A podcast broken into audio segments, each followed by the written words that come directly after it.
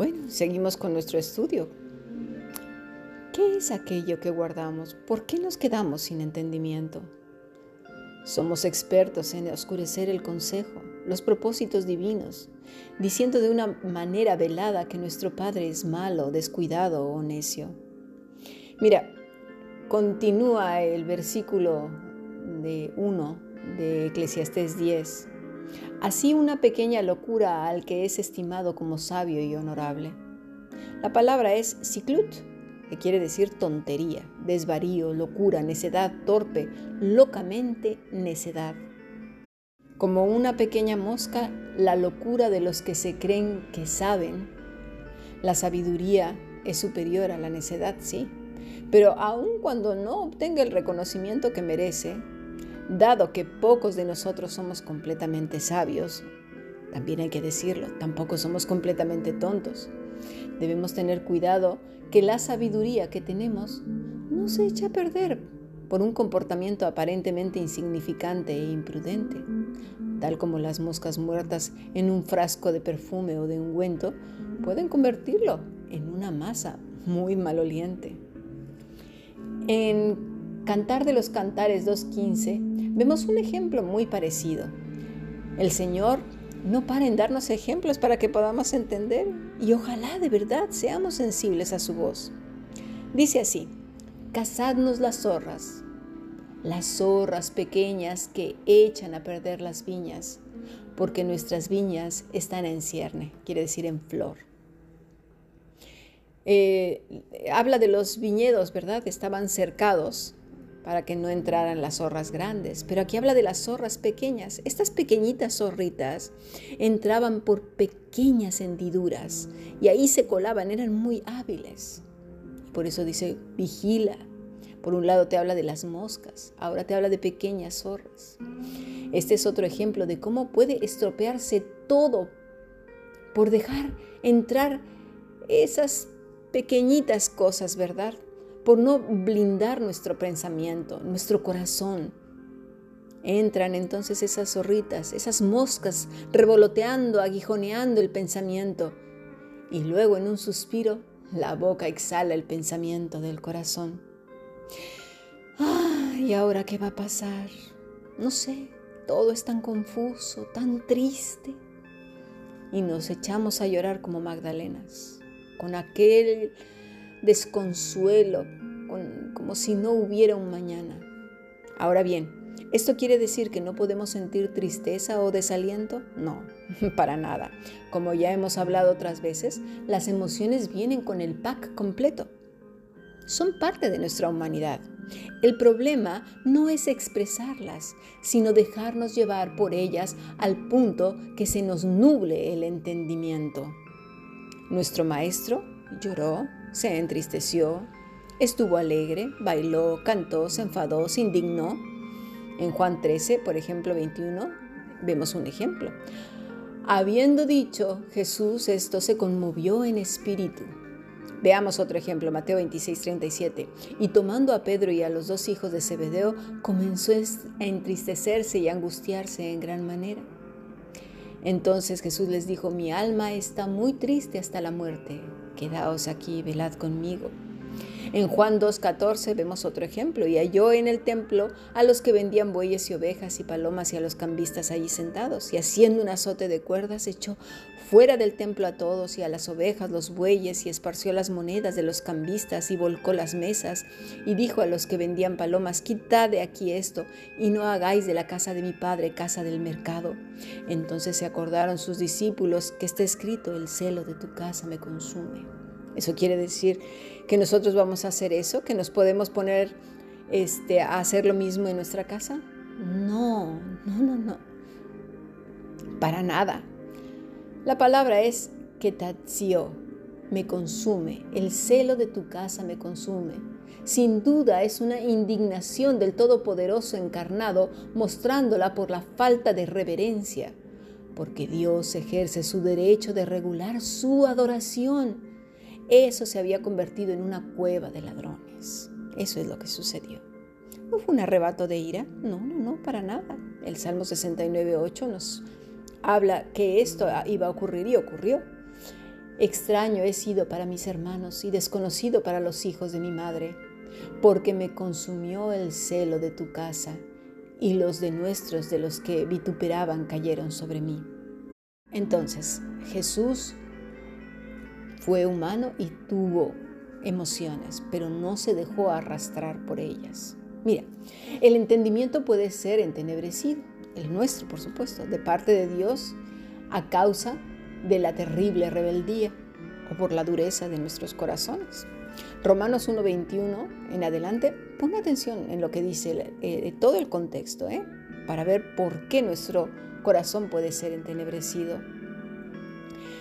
Dice versículo 21, pues habiendo conocido a Dios, no le glorificaron como a Dios ni le dieron gracias, sino que se envanecieron en sus razonamientos y su necio corazón fue entenebrecido. Es decir, gente que conocía a Dios, y entonces no le glorificaron como a Dios ni le dieron gracias.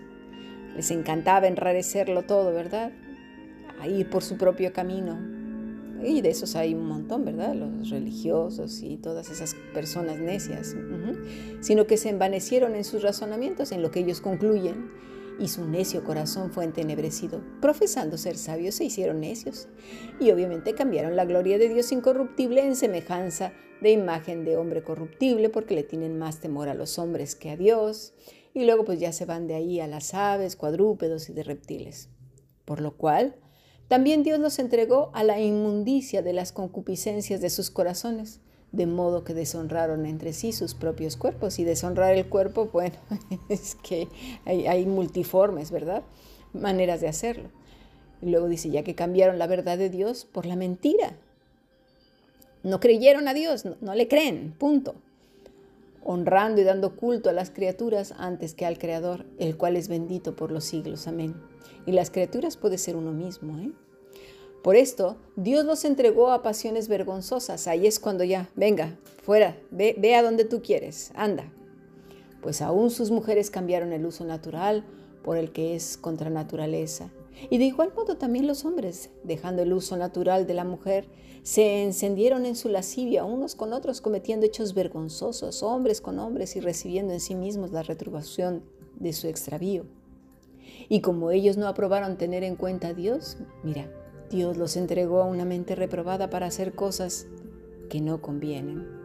Estando atestados, y aquí ya viene la lista, porque dice, a ver si yo no entro aquí, igual y me libro ¿eh? de toda injusticia, fornicación, perversidad, avaricia, maldad, llenos de envidia, homicidios, contiendas, engaños, malignidades, murmuradores, detractores, aborrecedores de Dios, injuriosos, soberbios, altivos, inventores de males, desobedientes a los padres, necios, desleales, sin afecto natural, implacables, sin misericordia.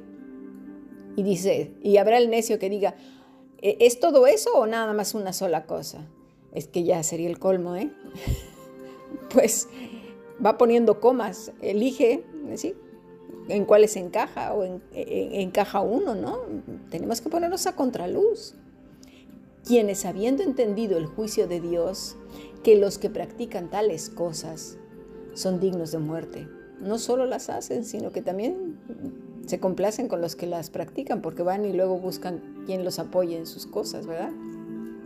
Pongamos mucha atención, no vaya a ser que por la dureza del corazón quedemos sin entendimiento, con una mente reprobada para hacer cosas que no convienen. En contraste tenemos a José y a María en Lucas 2, 50 y 51. Mas ellos no entendieron las palabras que les habló. Y descendió con ellos y volvió a Nazaret y estaba sujeto a ellos. Y su madre, fíjate, guardaba todas estas cosas en su corazón. ¿Acaso se refiere a ellos como necios? No, para nada. Al contrario, esta semana hablamos de estar expectantes a lo que Dios hace. Ayer, que es estar en los asuntos del Padre y no oscurecer el consejo divino, sus propósitos.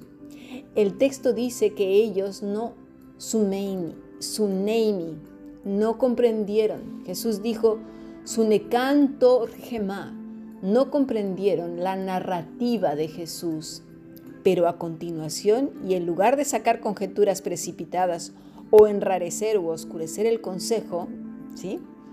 Dios nos dice qué es lo que debemos hacer y nos lo explica en la vida de María. Dice el versículo 51 en la parte final, que ella guardaba todas estas cosas en su corazón. He aquí el consejo de Dios para cuando no entendemos nada. En el cuento de la rosa, ella sacó sus propias conclusiones, creyó que la vida giraba en torno a ella y que todo lo que enrareciera su vida o la viera fea, ¿verdad? O, o que los propósitos no se llevaran a cabo, a su juicio obviamente, debería de ser quitado pronto. Eso es abrir la boca por abrirla. Al final, la misma boca revela lo que hay en el corazón, aún el cuerpo, pues se estresa, le falta sueño, los músculos se contraen y el estómago se descompone, sudoraciones, palpitaciones, etcétera, etcétera. María, sin embargo, mira, ¿sabes qué? Se cayó la boca y guardó todo en su corazón. La palabra es diatereo, que quiere decir guardaba completamente, vigilar completamente. No se refiere a algo que simplemente está guardado como un artículo empolvado. No, da la idea de algo que está custodiado, vigilado. Mira, tiene la primera raíz es dia, mediante, conducto, pasar a través, tereo, retener, conservar, custodiar, prevenir que escapen, que implica una fortaleza, líneas completas militares. Es decir, que las guardaba previniendo que se escapasen, teniéndolas presentes como poniendo milicias alrededor de ella, custodiándola, como una fortaleza de un castillo. No es cualquier cosa. Cuando no entiendas nada, aprende el ejemplo de María. Estate expectante, pero mantén todo ello bajo custodia para prevenir que se escapen. Porque ¿cuántas veces se te han escapado estas enseñanzas o muchas otras?